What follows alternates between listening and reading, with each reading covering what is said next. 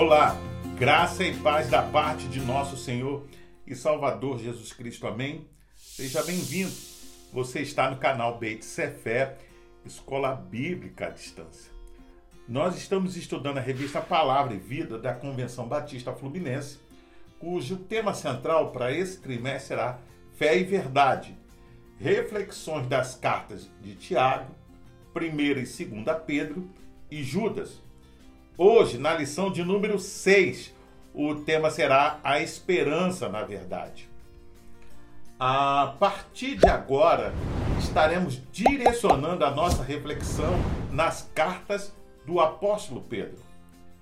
A epístola de 1 Pedro traz a identificação da autoria e os destinatários da carta logo no verso 1. Pedro, a apóstolo de Jesus Cristo aos eleitos de Deus, peregrinos dispersos. O apóstolo Pedro foi um dos primeiros discípulos de Jesus, destacando-se no corpo apostólico como um dos principais líderes nos primeiros anos do cristianismo. Apenas a título de referência, provavelmente esta carta foi escrita em Roma entre 63 a 65 depois de Cristo. A epístola é destinada aos cristãos, os quais estavam dispersos pela região da Ásia Menor, provavelmente devido à perseguição. Para encorajá-los a continuarem firmes na caminhada cristã, a despeito das lutas dificuldades e perseguições. Por isso, este escrito de Pedro é conhecido como a Carta da Esperança ou a Carta da Coragem. Então, não por acaso, nosso primeiro destaque é exatamente identificarmos o que o texto sagrado tem a nos dizer acerca da esperança que para nós é mais que um sentimento, é uma convicção de que Deus está no controle de todas as coisas, quaisquer que sejam as circunstâncias porque passamos. Vamos ler a Bíblia em 1 Pedro, capítulo 1, verso 1 e 2.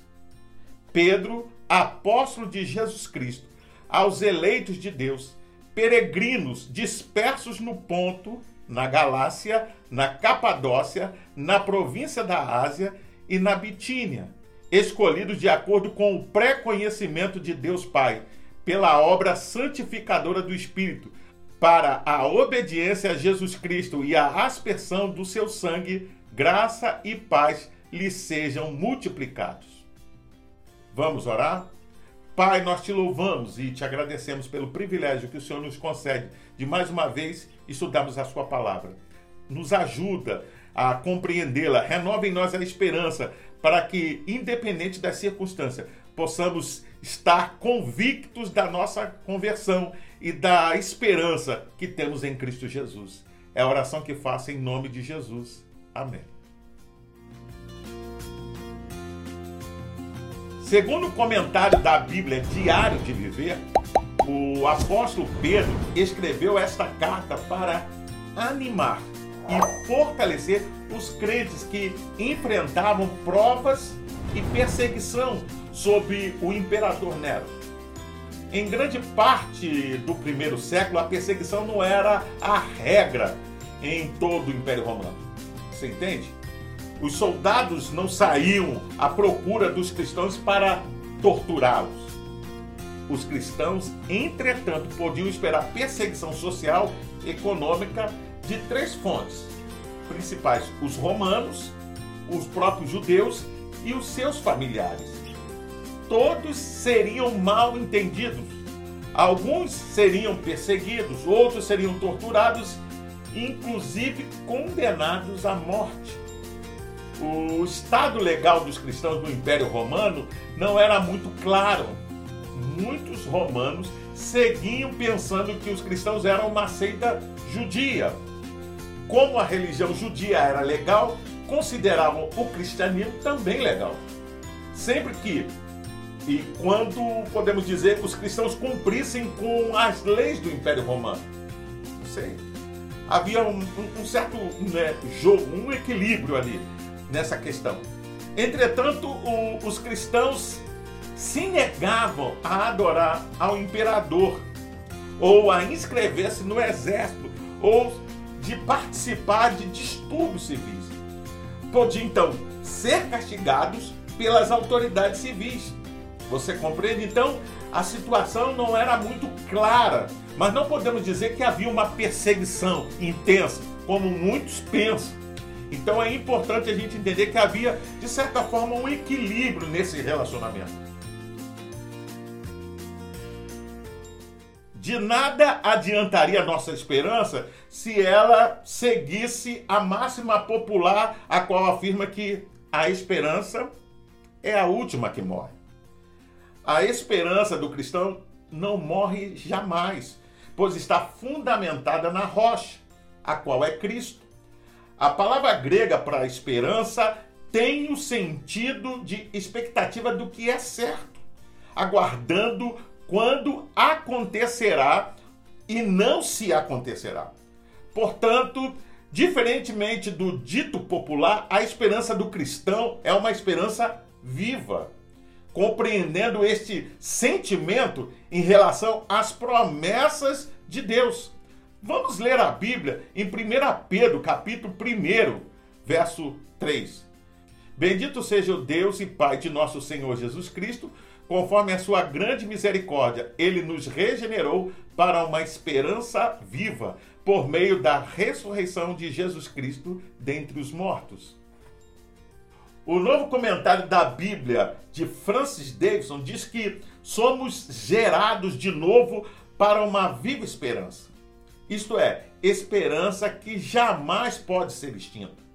Note-se que é a ressurreição de Jesus Cristo que nos faz nascer para a esperança, mesmo até no caso de Pedro, quando ele foi tirado do desespero, você compreende? Que lhe sobreveio no julgamento e na crucificação de Jesus.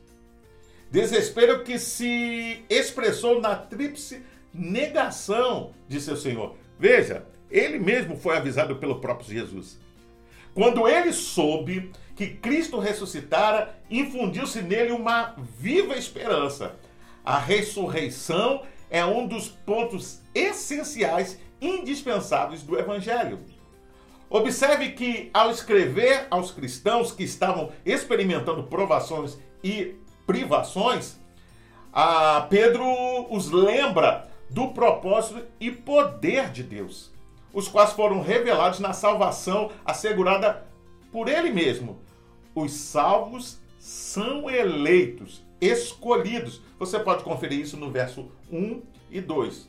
Ao passo que os encoraja a enfrentar lutas, uma vez que por meio delas a salvação deles estava sendo aperfeiçoada, pois Jesus é a fonte maior e única da regeneração. Ainda mais através da sua ressurreição, temos assegurado nossa bem-aventurança futura e enquanto mantivermos tal esperança, seremos guardados nesta vida aqui. Pedro, como testemunha da ressurreição de Jesus, conduz os cristãos daquele e de todas as épocas a verem a esperança na ressurreição, como baseada na vitória de Cristo sobre a morte que afasta nosso olhar de nós mesmos para concentrá-lo em Deus, que é o fundamento da esperança cristã. A fundamentação da nossa esperança em Cristo está espalhada por todo o Novo Testamento.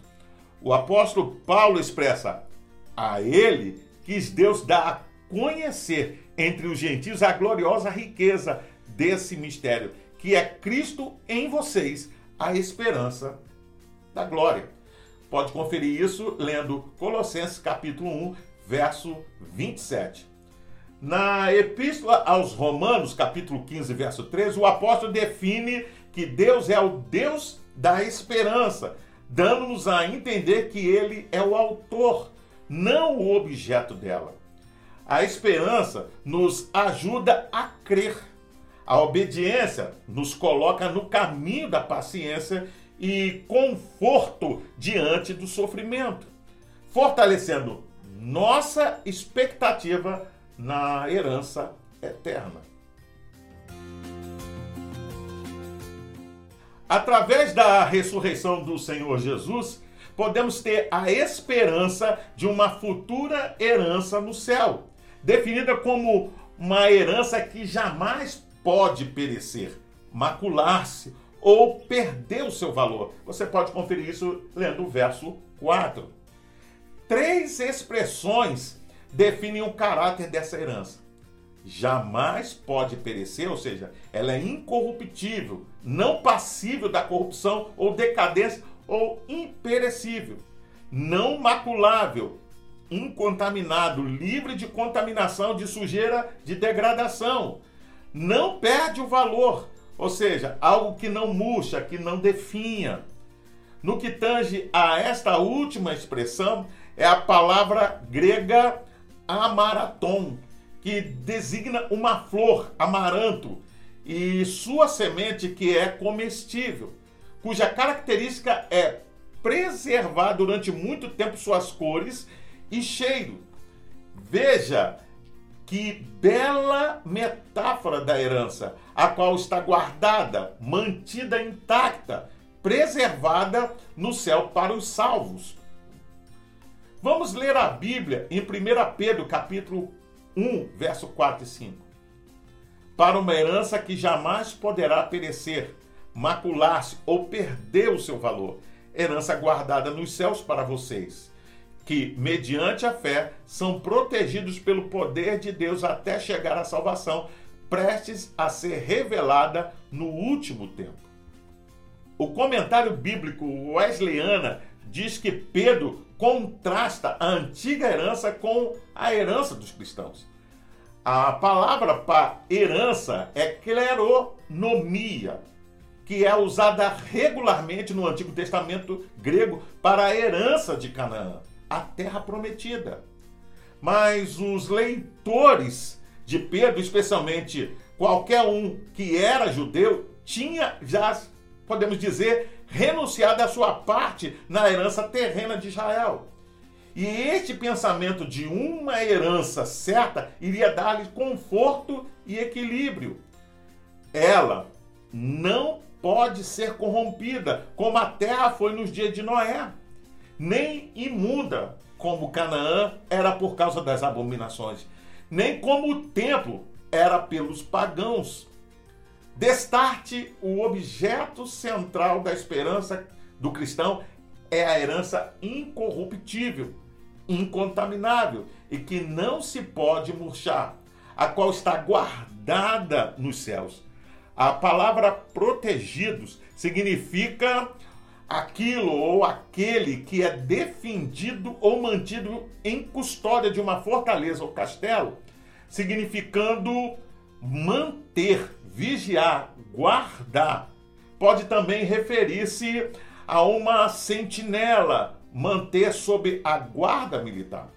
Logo, essa herança não pode ser perdida pela perseguição sendo, portanto, um encorajamento para todos os salvos, pois é uma herança espiritual eterna, independentemente dos sofrimentos daqui. Essa visão requer fé no poder de Deus, o qual nos guarda contra todos os inimigos, tendo a capacidade de preservar todo cristão comprometido com ele. Conquanto seja uma esperança para a eternidade, ela é um fato concluído, pronto, esperando para ser manifestado no momento certo, até chegar a salvação prestes a ser revelada no último tempo. Nessa perspectiva, as tribulações fazem parte da didática divina para nos ensinar e preparar. O texto usa a palavra provação em lugar de tribulação ou perseguição, pois o apóstolo trata dos problemas gerais que os cristãos enfrentam por estarem em meio a uma sociedade incrédula. O problema do sofrimento geralmente traz questionamento aos cristãos, mas o caminho para a nossa glorificação precisa passar pelo teste da resistência às provações. Às vezes, há uma espécie de necessidade de que os seguidores de Deus sejam afligidos. Quando não passam por provações, tendem a ficar descuidados. E quando tem prosperidade secular, provavelmente se voltam para o mundo. Todo esse processo né, purifica a alma da impureza e proporciona a manifestação da integridade da fé em Jesus Cristo. Vamos ler a Bíblia em 1 Pedro, capítulo 1, verso 6 ao 9. Nisso vocês exultam, ainda que agora, por um pouco de tempo, devam ser entristecidos por todo tipo de provação. Assim acontece para que fique comprovado que a fé que vocês têm, muito mais valiosa do que o ouro que perece, mesmo que refinado pelo fogo, é genuína e resultará em louvor, glória e honra quando Jesus Cristo for revelado. Mesmo não o tendo visto, vocês o amam e, apesar de não o verem agora, creem nele e exultam com alegria indizível e gloriosa, pois vocês estão alcançando o alvo da sua fé, a salvação das suas almas. Podemos apresentar alguns aspectos da aprovação a partir do texto. Elas atendem o objetivo de Deus. Devam ser, no verso 6, pode ser entendido como se necessário. E indica que Deus usa as provações como disciplina quando se desobedece à sua vontade. Você pode conferir isso lendo o Salmo 119, verso 67. Elas também preparam para o crescimento espiritual ou ainda guardam de pecar. Você pode conferir ainda lendo 2 Coríntios, capítulo 12, verso 1 ao 9.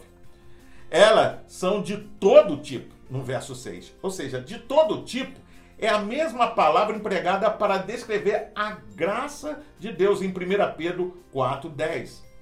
Não importa a aprovação, Deus dá graça suficiente para suprir tudo o que precisamos. Se as provações são variadas, Deus nos usa ou Deus nos supre de forças de acordo com cada uma delas. Elas são doloridas, Fingir que as provações não incomodam, não adianta. O apóstolo Pedro usa a palavra entristecido, a qual expressa o experimentar dor profunda e emocional, ou seja, tristeza. Ou seja, tristeza severa, luto. Uma dor tão intensa é, que é usada também para a dor de parto. A mesma palavra é usada para descrever a experiência de Jesus no Getsemane. Você pode conferir isso lendo Mateus capítulo 26, versículo 37. E a tristeza pela morte de um ente querido. Você pode conferir isso lendo 1 Tessalonicenses capítulo 4, verso 13. Embora o afligir de severas provações a fé do cristão é por elas refinada e a sua firmeza o capacita a desfrutar das bênçãos as quais Jesus concede agora e na eternidade. Vocês estão alcançando o alvo da sua fé, a salvação das suas almas. Você pode conferir isso no verso 9. Além de firmar o amor e a alegria no Senhor e glorificar o seu nome elas são controladas por Deus. Temos esta certeza na expressão por um pouco de tempo. O diz que quando Deus permite que seus filhos passem pela fornalha, mantém os olhos no relógio e a mão no termostato. Ou seja, a duração é, e intensidade das provações são controladas por Deus, pelo Senhor. Paulo afirma: não sobreveio a vocês tentação que não fosse comum aos homens. E Deus é fiel, veja bem, ele não permitirá que vocês sejam tentados além do que podem suportar. Mas quando forem tentados, ele lhes providenciará um escape para que possam suportar. Você pode conferir isso em 1 Coríntios capítulo 10, verso 13. A palavra tentação aqui é a mesma em 1 Pedro 1, verso 6, do grego peirasmos. A conotação que é diferente nos dois textos. Ser cristão não é uma fuga do mundo presente por causa da esperança eterna do céu. Mesmo nos momentos de sofrimento, de provações, o cristão pode, pela fé e fortalecimento interior proporcionado pelo Espírito Santo, transformar o sofrimento presente em glória nos dias que vive aqui. E estes versos finais de nosso estudo nos apresentam uma esperança proclamada e concretizada. Já a partir da vida neste mundo, em que as provações nos acompanham tão de perto. Spurgeon disse: uma fé pequena leva a alma ao céu, mas uma grande fé traz o céu para a alma. Vamos ler a Bíblia em 1 Pedro, capítulo 1, verso 10 ao 12. Foi a respeito dessa salvação que os profetas que falaram da graça destinada a vocês investigaram e examinaram, procurando saber o tempo e as circunstâncias para os quais apontava o Espírito de Cristo, que neles estava quando lhes predisse o sofrimento de Cristo e as glórias que se seguiriam àqueles sofrimentos. A eles foi revelado que estavam ministrando não para si próprios, mas para vocês, quando falaram das coisas que agora lhes foram anunciadas por meio daqueles que lhes pregaram o evangelho pelo Espírito Santo enviado do céu, coisas que até os anjos anseiam observar. O comentário da Bíblia Diário de Viver afirma que, embora o plano da salvação foi um mistério para os profetas do Antigo Testamento, mesmo assim, sofreram perseguição por sua fé em Deus e alguns até a morte. Alguns cristãos judeus, ao ler a carta de Pedro, por contraste, viram em Jesus Cristo por si mesmo e deduziram por que ele tinha vindo. Apoiaram a sua confiança na morte de Cristo e em sua ressurreição. Com seu conhecimento pessoal de Cristo, sua fé chegou a ser muito mais sólida que a dos profetas do Antigo Testamento. Desta forma, o verso 10 nos ensina que a salvação a qual temos e aguardamos é parte do plano de Deus desde a eternidade. Algo que os profetas testemunharam, significando que eles mesmos a procuraram ou a examinaram com cuidado as revelações feitas a eles para entender exatamente o que foram designados falar e registrar no que tange a salvação, a qual deveria ser conhecida por meio do Messias. Assim, é, orientados pelo Espírito Santo, predisseram os sofrimentos de Jesus Cristo e a glória que sucederia aos seus sofrimentos. A salvação é um mistério tão glorioso que até os anjos a observam, tentando entender a dimensão de tanto amor que Deus dedica ao ser humano. Por amar a Jesus Cristo, confiar nele e se alegrar nele, o cristão experimenta a glória proclamada aqui e agora e aguarda a sua concretização futura. Por fim, muitos homens e mulheres fiéis do passado olhavam para o tempo futuro, quando foram feitas as promessas de Deus no Antigo Testamento. Promessa que eles haviam recebido acerca da salvação do, do seu povo, que seriam cumpridas. Olhavam para o Messias, que havia de vir e redimir o povo de Israel. O apóstolo Pedro, podemos dizer, que mostra a conexão entre o Antigo e o Novo Testamento em seu discurso no Pentecostes. A salvação agora recebida pela igreja cristã não é nova, mas é a mesma que foi anunciada pelos profetas do passado. Trata-se de um plano antigo que tem na realidade o seu cumprimento no presente. No início da lição foi contestado um dito popular. Agora é apresentado outro. Quem espera sempre alcança. Se acrescentarmos a expressão em Cristo, então o ditado pode ficar assim, ou completo, ou talvez podemos dizer mais certo. Quem espera em Cristo sempre alcança. Logo mesmo que venham as provações, e elas com certeza venham ou virão, elas não podem tirar nossa esperança. Peçamos a Deus então fortalecimento para crermos e vivermos nessa verdade, para pensar e agir. Por certo, você tem passado provações em sua vida. Como você as vivencia? As provações têm afetado sua esperança? Peça a Deus que fortaleça a sua fé. Saiba que as provações desta vida não se comparam com a glória que nos aguarda.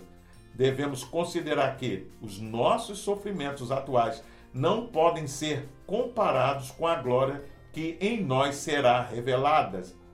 Eu convido você a fazer a leitura diária que vai de segunda até domingo, onde você vai encontrar diversos textos que vão te ajudar a entender e a compreender melhor essa lição. Você pode também baixar a revista Palavra e Vida da Convenção Batista Fluminense.